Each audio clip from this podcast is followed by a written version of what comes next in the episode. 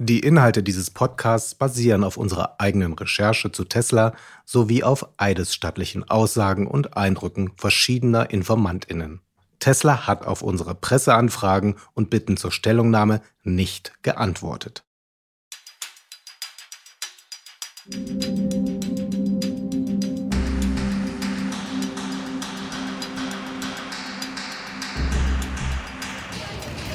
Mr. Musk, so far, how do you like Germany? Maybe let's give him uh, some, some words first. Deutschland rocks. yeah. Diesen gut gelaunten Mann, der hier der Presse erzählt, dass Deutschland rockt, den kennt ihr wahrscheinlich. Das ist Elon Musk. Einer der reichsten Männer der Welt, gebürtiger Südafrikaner, Firmengründer und Idol einer ganzen Tech-Generation. Einer, der spannende Visionen verkauft und den viele für seine mutigen Aktionen bewundern. Mit seinem Unternehmen SpaceX schickt er Raketen ins All. Er hat den Nachrichtendienst Twitter gekauft. Und er produziert hochmoderne Elektroautos. Alles im Sinne technischer Innovation und einer nachhaltigeren Zukunft. Ich bin übrigens Manka, Manka Heise. Und mir gegenüber sitzt Christian Esser. Wir arbeiten schon sehr intensiv seit 15 Jahren zusammen. Deshalb nenne ich ihn einfach auch nur den Esser. Warum das so ist, keine Ahnung. Ich glaube, weil man das schneller aussprechen kann. Und für mich ist Manka immer nur die Heise. Ja, und das, was wir hier recherchiert haben, Esser, ist ja wohl das Krasseste, was wir in unserer Journalistenkarriere je gemacht haben. Seit Ende März 2022 produziert Musks Unternehmen Tesla seine Elektroautos in Deutschland, in der Brandenburger Gigafactory. Um genau diese Fabrik geht es in unserem Podcast. In den nächsten Folgen nehmen wir euch mit in das Innerste dieser Riesenfabrik von Elon Musk. Diese Recherche ist ja eigentlich wie ein Krimi verlaufen. Es geht um Verschleierung, menschliche Ausbeutung, Schwerverletzte und einen potenziell riesigen Umweltskandal, der Hunderttausende Menschen betreffen könnte. Wir sprechen mit Menschen, die dort gearbeitet haben, Menschen, die nicht erkannt werden wollen, aber auch Menschen, die offen vor unser Mikrofon gehen. Und wir haben geschafft, was noch keiner vor uns geschafft hat. Wir haben Menschen aus unserem Team in die Fabrik geschickt, um dort verdeckt zu recherchieren. Wir waren drin. In der Tesla Gigafactory.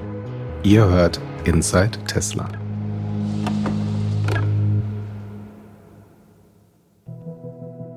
Ihr seid Sklaven, ihr habt auch wie Sklaven zu arbeiten, ihr macht das, was ich sage und die wollten nicht, dass du antwortest. Die wollten nur, dass du das machst, was die dir sagen. Unfälle, wirklich. Man kann es eigentlich gar nicht in Worten beschreiben, diese Unfälle. Ich sehe jeden Tag einen Krankenwagen. Jeden Tag. Das Krasse ist, wenn man es offen anspricht, dass es niemanden interessiert, dass immer nur das Produkt zählt und die Ramp-up-Phase, dass wir so schnell wie möglich Autos bauen. Aber die Gesundheit der Mitarbeiter steht definitiv, maximal an zweiter Stelle. Definitiv steht das Produkt an erster Stelle. Alles andere interessiert erstmal nicht.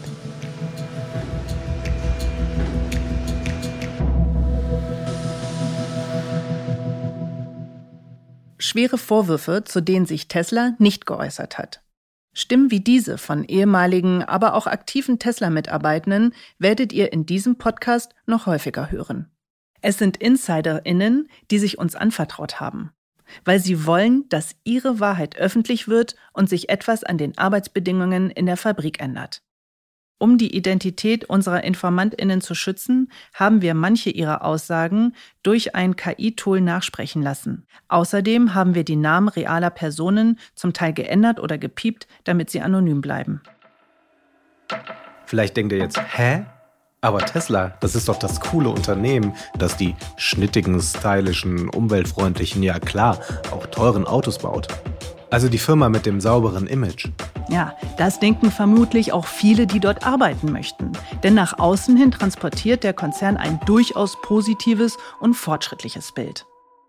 Das Bild von außen ist ein sehr schnell innovierender, schnell handelnder Konzern, der versucht, die richtigen Produkte für den Klimawandel insofern äh, die richtigen Produkte, als es emissionsfreie äh, Autos sind, die sozusagen aus dem Verkehr äh, die Emissionen rausholen.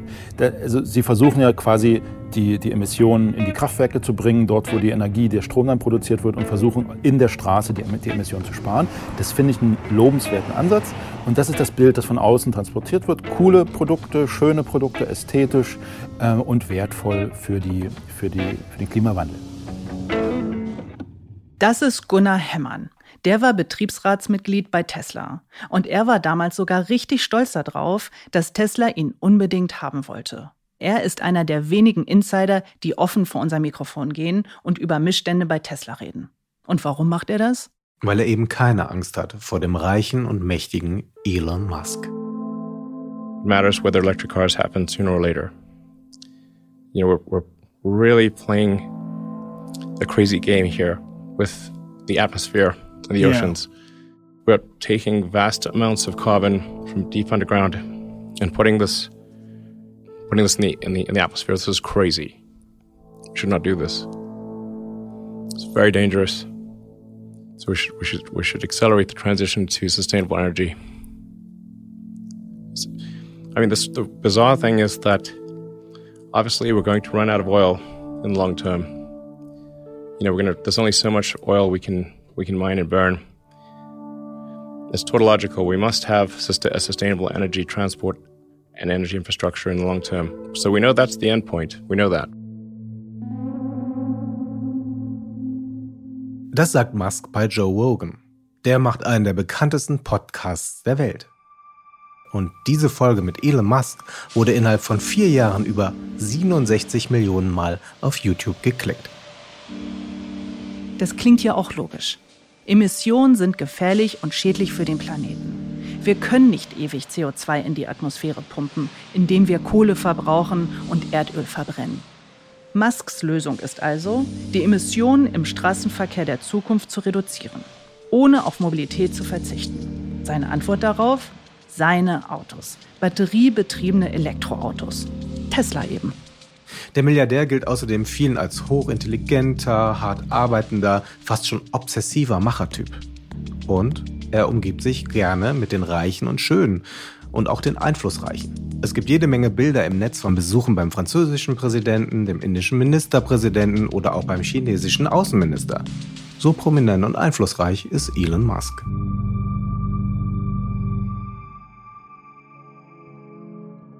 In Grünheide wird ja ein ganz spezielles Modell gebaut. Und zwar das Model Y. Das ist ein Kompakt-SUV. Ist laut Tesla besonders sicher und mit hochwertiger technischer Ausstattung. Und beschleunigt laut Tesla in seiner Performance-Ausführung in 3,7 Sekunden von 0 auf 100. Mir ist das ja egal. Ich interessiere mich nicht so für Autos. Ich auch nicht. Aber es gibt auch viele, die das richtig wichtig und gut finden. Und dieses Model Y wird jetzt hier in Deutschland in Grünheide als Massenprodukt gebaut. Grünheide ist jetzt Teil von der Mission von Elon Musk. Es ist gar nicht so einfach, etwas über die Persönlichkeit von Elon Musk zu sagen. Aber die brandenburgischen Politiker, die wir so getroffen haben, hatten wirklich Respekt vor ihm und haben ihm den roten Teppich ausgerollt. Denn sie empfanden Musk vermutlich als unberechenbaren Geschäftspartner. Ich hatte das Gefühl, die hatten teilweise sogar richtig Angst, dass er abspringen könnte. Manche sagen sogar, Elon Musk habe zwei Seiten. He does have two sides to his personality. The charming side of Elon is probably one of the most charming Einen guten und wohlwollenden und einen bösen Elon. So erzählt es Musks Wegbegleiter Jim Cantrell. Hier im hörenswerten 1 Live Podcast die Elon Musk Story. He's funny, he's sincere, he's generous. He has another side of him I call it the bad Elon, really a person to be feared. Genauso wie Cantrell hier über die zwei verschiedenen Seiten von Musk redet, ist es auch mit der Tesla-Fabrik in Grünheide. Nach außen hin wird ein positives Bild gesetzt mit all den Vorteilen, die diese Fabrik für die Region, die Bevölkerung und einen nachhaltigeren Straßenverkehr haben soll. Aber es gibt eben auch eine ganz andere Seite der Gigafactory, die die Öffentlichkeit nicht mitbekommt. Und an der Stelle ist es auch völlig egal, ob wir Elon Musk sympathisch oder unsympathisch finden oder ob seine Ideen tatsächlich nachhaltig sind oder eben nicht. Es geht um die Schattenseiten seiner Vision und um den hohen Preis, den andere dafür zahlen müssen.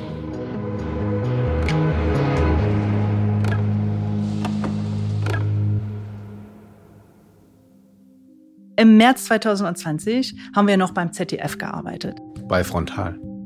Und ich kann mich noch daran erinnern, wie Elon Musk kurz davor bei der Verleihung des goldenen Lenkrads bei der Autobild einfach mal so verkündet hat, ich baue jetzt eine Tesla-Fabrik in der Nähe von Berlin.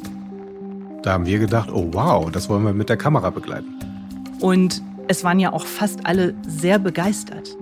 Wir auch. Und auch sehr viele Menschen in Grünheide. Gut ist es für die Region, das ja auf jeden Fall.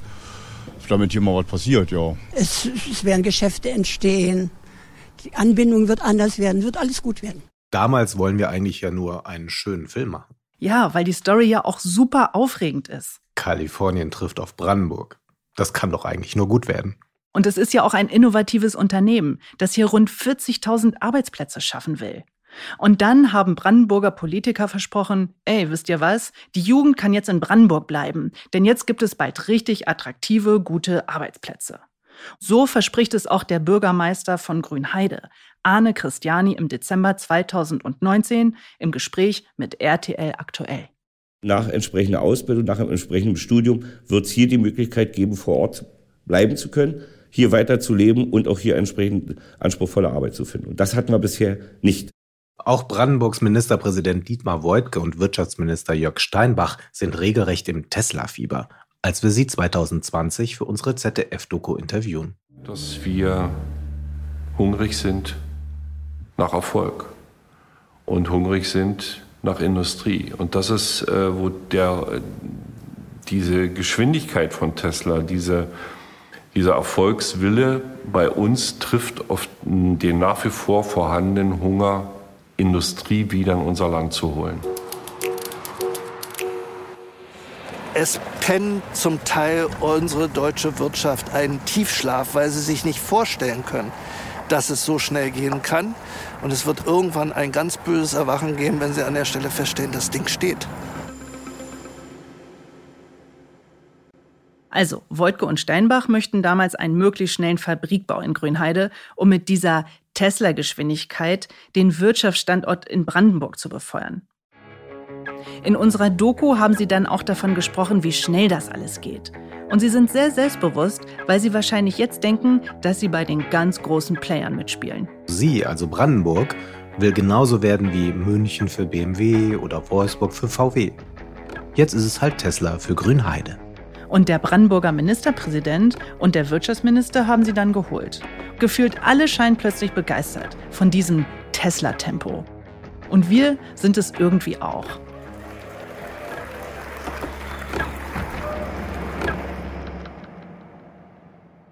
Und weißt du noch, bald kommen uns dann die ersten Zweifel. Als wir dann nämlich feststellen, möglicherweise ist das ja der ganz falsche Standort. Denn die Tesla-Fabrik steht großteils in einem Trinkwasserschutzgebiet. Die Menschen in der Region werden mit dem Wasser versorgt, das unterhalb der Tesla-Fabrik entlangläuft. Und in der ersten Ausbaustufe der Fabrik, da planen die so ungefähr 500.000 Autos pro Jahr zu produzieren, sollte für Tesla eigentlich auch noch genügend Wasser zur Verfügung stehen. Das Problem ist nur, schon damals plant Tesla die Produktion noch zu erweitern. Und zwar auf ungefähr eine Million Autos pro Jahr und auch die Fabrik zu vergrößern. Dafür brauchen sie ein größeres Gelände und auch viel mehr Wasser. Und ich erinnere mich, dann bist du zum Wasserverband gefahren und der Chef des örtlichen Wasserverbandes hat dir ein Interview gegeben. Und da hat er ganz klar gesagt, für die weiteren Ausbaustufen ist kein Wasser da. Und über den Bau und die Wasserprobleme haben wir dann berichtet.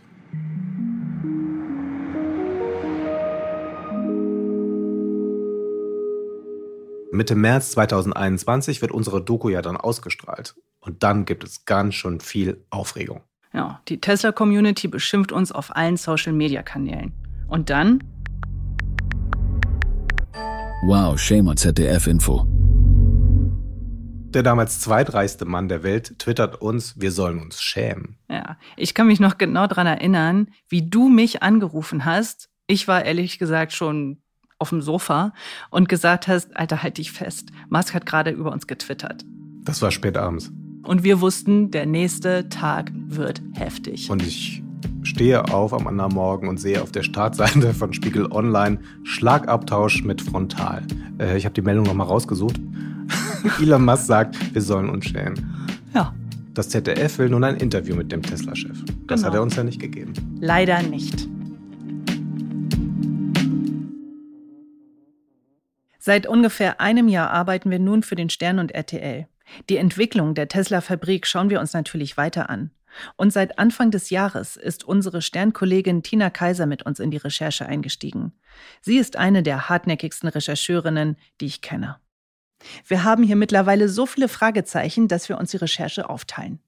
Die Suche nach Leuten, die mit uns reden möchten, die Gespräche mit Experten, Anrufe bei Behörden. Auch das Wälzen von unzähligen Akten, das hat neben vielen anderen auch Tina übernommen. Und wenn Tina was wissen will, dann beißt sie sich fest. Okay, so, hier ist das Paket. Ah, krass. Das sind Akten des ähm, Landesamtes für, ich weiß gar nicht, Arbeitsschutz oder Arbeitssicherheit des Landes Brandenburgs, die ich im Januar beantragt habe. 4,2 Kilo. Lektüre fürs Wochenende. Okay, also sagen wir mal so. Ich habe nicht nur schwarze Seiten gekriegt, das ist ja erstmal eine gute Nachricht. Aber es wird wohl eine Weile brauchen, das alles durchzuarbeiten, um zu gucken, ob man hier wirklich was Interessantes drin findet. Was Tina genau in diesen Akten findet, heben wir uns noch für später auf. Fest steht jedenfalls, nicht nur Tesla gibt der Presse nicht gern Auskünfte. Auch an offizielle Behördendaten ranzukommen, ist mühsam.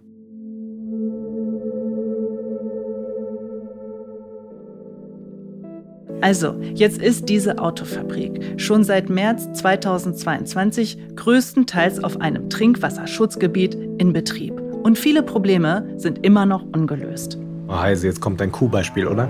Ja, weil es ist doch total absurd. Laut Trinkwasserschutzverordnung darf es keine Massentierhaltung auf dem Trinkwasserschutzgebiet geben. Das heißt, mehr als 50 Kühe dürften dort gar nicht gehalten werden. Die dürfen dort nicht hinkacken. Aber die Autofabrik darf trotzdem gebaut werden. Mit Ausnahmeregelungen und Auflagen der Brandenburger Regierung, die machen es möglich. Im Vordergrund steht, dass die Eröffnung der Gigafactory möglichst bald stattfindet. Und das tut sie dann auch. Feierlich am 22. März 2022 in Anwesenheit von Bundeskanzler Olaf Scholz und Tesla-Chef Elon Musk. Tesla will, will make sure that this is a, uh, a gemstone for the area, for Germany, for Europe, and for the world. Uh, this is, yeah. Und er ist richtig stolz, dass er so schnell diese Fabrik da aufbauen konnte und dass alle um ihn herum ihn wirklich tatkräftig dabei unterstützt haben. Yeah, every, every vehicle that we make will be another uh, step in the direction of a sustainable energy future. Because sometimes people Er spricht tatsächlich bei dieser Fabrik von einem Edelstein in der Region. Und er sagt, jedes Fahrzeug, das künftig in Grünheide vom Band liefe, sei ein weiterer Schritt in Richtung Zukunft mit erneuerbaren Energien. Und das Klimaproblem würde auch gelöst werden. Wir sollten doch alle hoffnungsfroh in die Zukunft blicken. Für dieses Versprechen erntet er ordentlich Applaus. Schöne heile Tesla-Welt bei dieser Eröffnung. Also, so mein Eindruck. Musk stellt das Positive heraus, weckt Hoffnung für eine bessere Zukunft. Das Negative an diesem Tag ist aber, Nicht alle Journalisten werden zu dieser Eröffnung zugelassen. unsere Kolleginnen vom ZDF-Landesstudio mussten draußen bleiben. Vermutlich, weil wir zuvor kritisch über Elon Musk berichtet haben. Als Journalist über die negativen Seiten von Tesla zu sprechen, sich gar mit Musk anzulegen, hat nämlich scheinbar Konsequenzen. Und das stellen wir im Laufe unserer Recherchen immer öfter fest. Aber nicht nur Musk mag offenbar keine Kritik, auch seine Fans und Supporter nicht. Leute, habt ihr das nicht richtig verstanden? Ja? Äh, habt ihr Elon nicht zugehört, der gesagt hat, in den allerungünstigsten Bedingungen, eigentlich bleiben sie locker drunter und sie werden wirklich nur ein bisschen ähm, Wasser benötigen, äh, weil es nämlich auch noch die umweltfreundlichste Fabrik der Welt werden wird. Also, das ist Paul, ein Tesla-Fan. Er und sein Co-Host Nathanael betreiben den YouTube-Channel Tesla Universum. Dort zeigen sie, so die Kanalinfo, wöchentlich die neuesten Tesla-Updates und reden über ihre eigenen Tesla-Investments und deren Entwicklung. Aus ihrer Überzeugung für Tesla machen sie überhaupt gar keinen Hehl. Und mit unserer Darstellung Teslas in unserer Doku sind sie überhaupt nicht einverstanden. Tesla ist für die Umwelt da. Tesla ist für den Menschen da, der in dem Klimasystem eine Rolle spielt und möchte alles nur gut tun, ähm, was wir hier Menschen eigentlich verkacken. Ja. Ähm, und deswegen hoffe ich da bitte, dass der Fokus auf der Nachhaltigkeit liegen kann bei einer Reportage. Auch ein Moderator des YouTube-Channels Massengeschmack TV, aktuell 146.000 Abonnenten, kritisiert unsere angebliche einseitige, wenig seriöse Berichterstattung. Ich finde es einfach merkwürdig zu versuchen, das alles irgendwie so schlecht zu reden. Also noch nicht mal den Versuch zu unternehmen, es einigermaßen ausgewogen äh, zu gestalten. Naja, aber dann wäre es wahrscheinlich nicht so äh, quotenmäßig interessant und dann wäre es quasi nicht so pseudo-skandalös, wenn man es jetzt äh, seriöser gemacht hätte. Der absurdeste Vorwurf gegen uns aus der Tesla-Community war ja, wir seien Shortseller. Also wir verdienten unser Geld als Börsenspekulanten. Wir selbst würden uns also auch an Tesla persönlich bereichern wollen. Totaler Quatsch. Ja.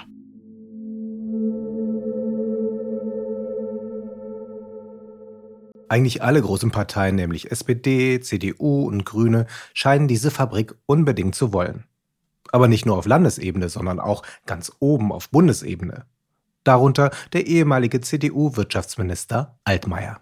Ich bin fest davon überzeugt, dass alle davon profitieren werden. Die deutsche Automobilindustrie, Tesla vor allen Dingen, aber die äh, Verbraucherinnen und Verbraucher und die Arbeitnehmerinnen und Arbeitnehmer.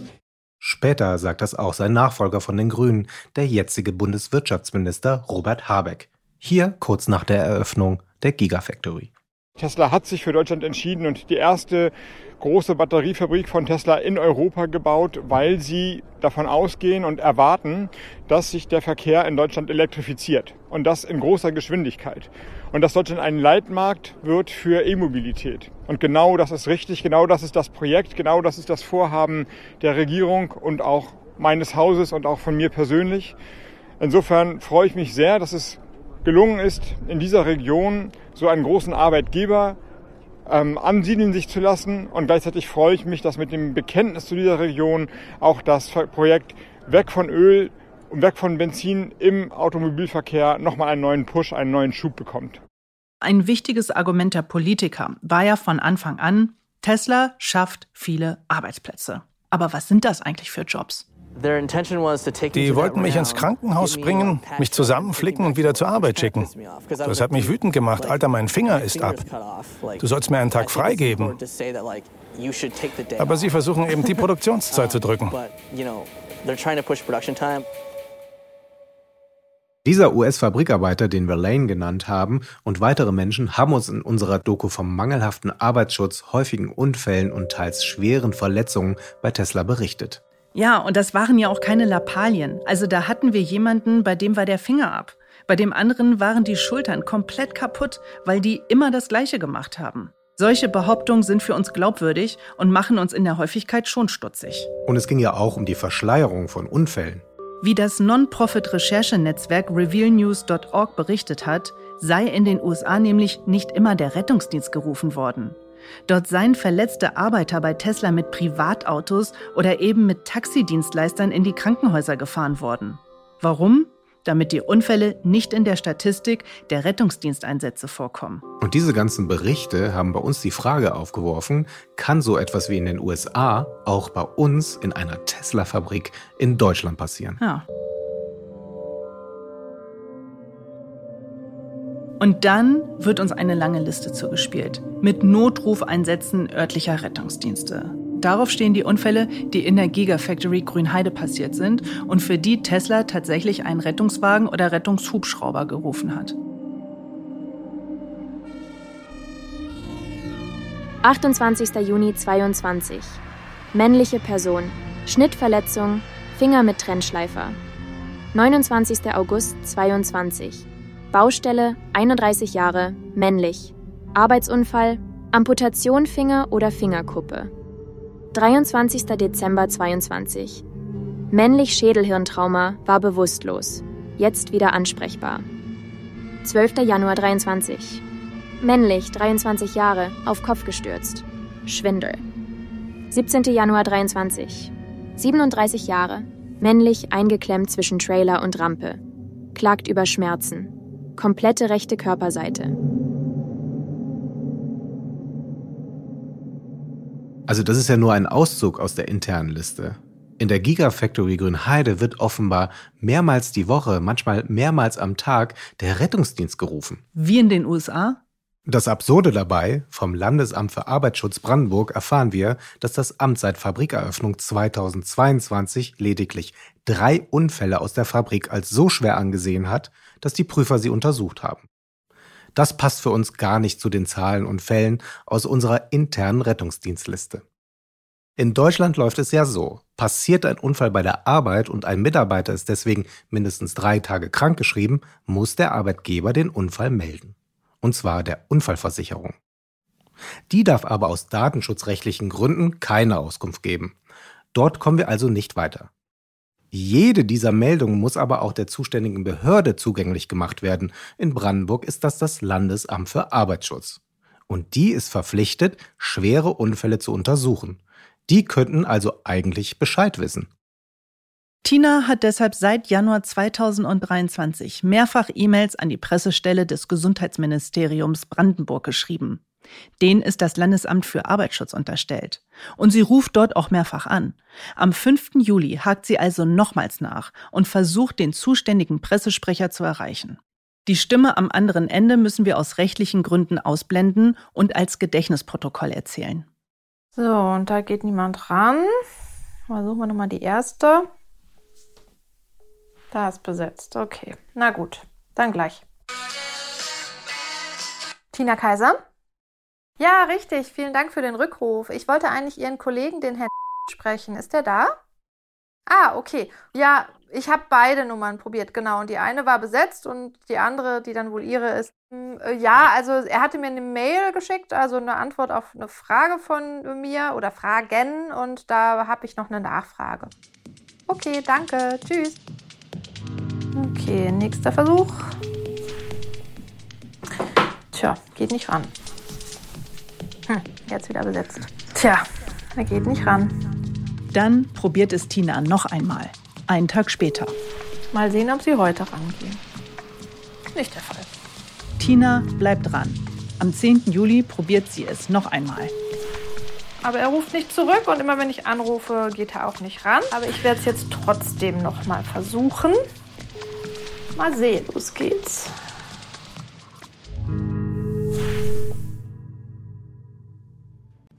Ja, Tina Kaiser vom Stern. Hallo, Herr.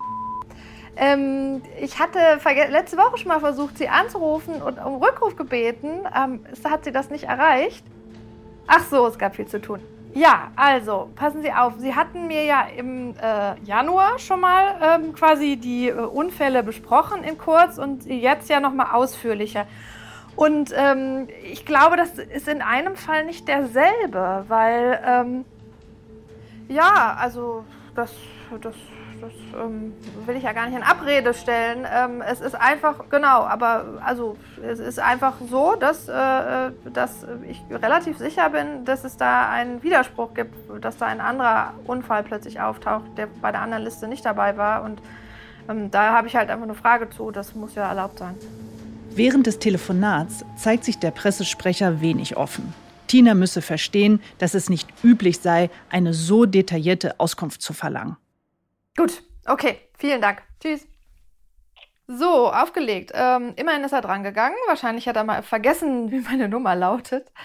Ähm, tja, aber im Endeffekt hat er nur gesagt, äh, das könne er am Telefon nicht beantworten.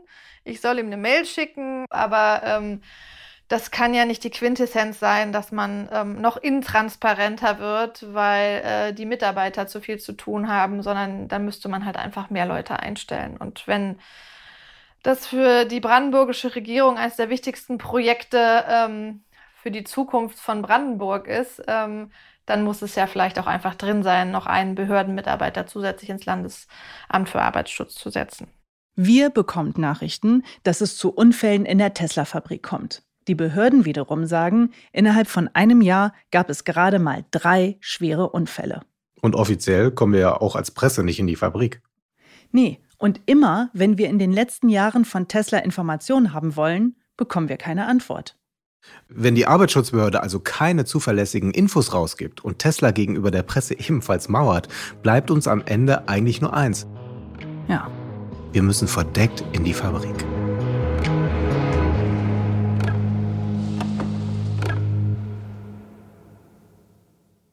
Wichtig zu wissen, ein Undercover-Einsatz ist kein Zuckerschlecken.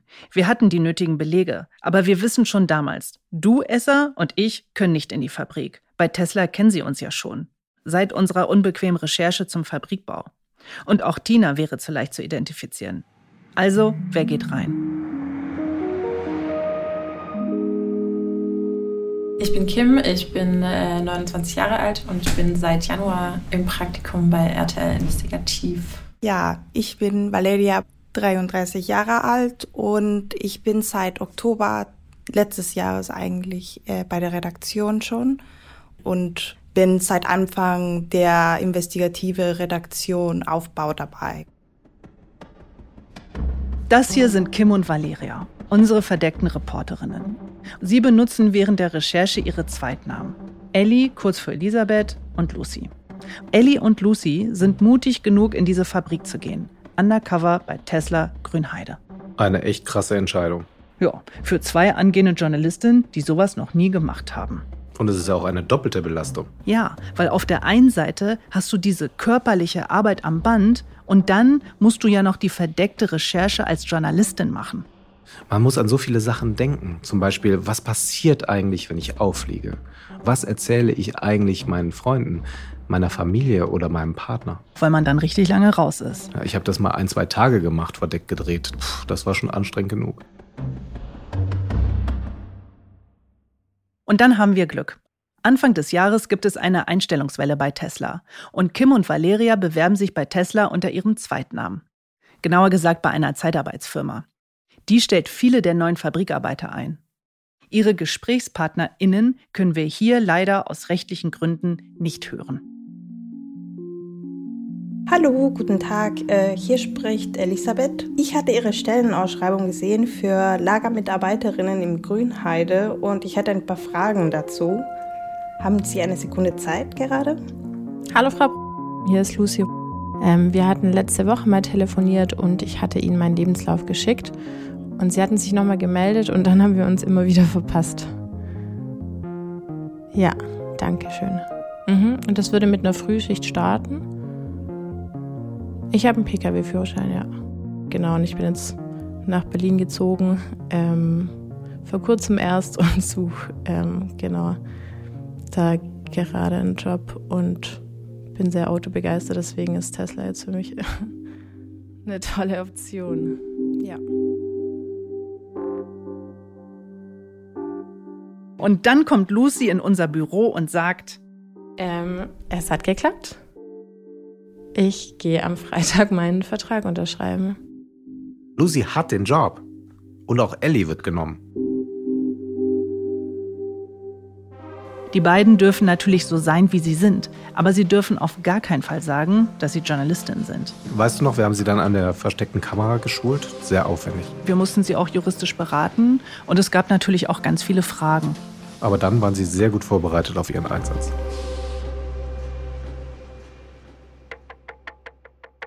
Dann müssen die beiden an ihrem ersten Arbeitstag zum Onboarding. Also das ist so eine Art Informationsveranstaltung für die neuen Mitarbeiter. Und dann hast du sie mit dem Auto abgeholt. Ich stand irgendwo in einem Wald, damit mich auf gar keinen Fall irgendjemand sehen könnte und habe auf den Anruf von Kim gewartet. Als sie mich dann anrief, bin ich zu ihr hingefahren und war super gespannt, was sie mir im Auto erzählen würde. Hier. Oh, vielen Dank, vielen Dank. Ich habe so Hunger. Das habe ich mir gedacht. Ich habe dir auch ein Brötchen mitgebracht. Oh, herrlich. Ich bin auch so müde, ey. Nimm mal. Ja, ich halte mal. Wir haben alle so doll auf dich gewartet und gedacht. Wie geht es dir? Ich muss sagen, ich hatte auch bis zuletzt wirklich eine leichte innere Panik, weil ich war die Einzige, bei der keine Personalnummer angegeben war und die Nummer null. Keinen Supervisor, keine Abteilung, nichts angeben. Ich habe als einzige keine blaue Tüte bekommen mit Kleidung. Heilige Scheiße. Wir gehen undercover in die Tesla-Fabrik. Und fliegen hoffentlich, hoffentlich nicht auf.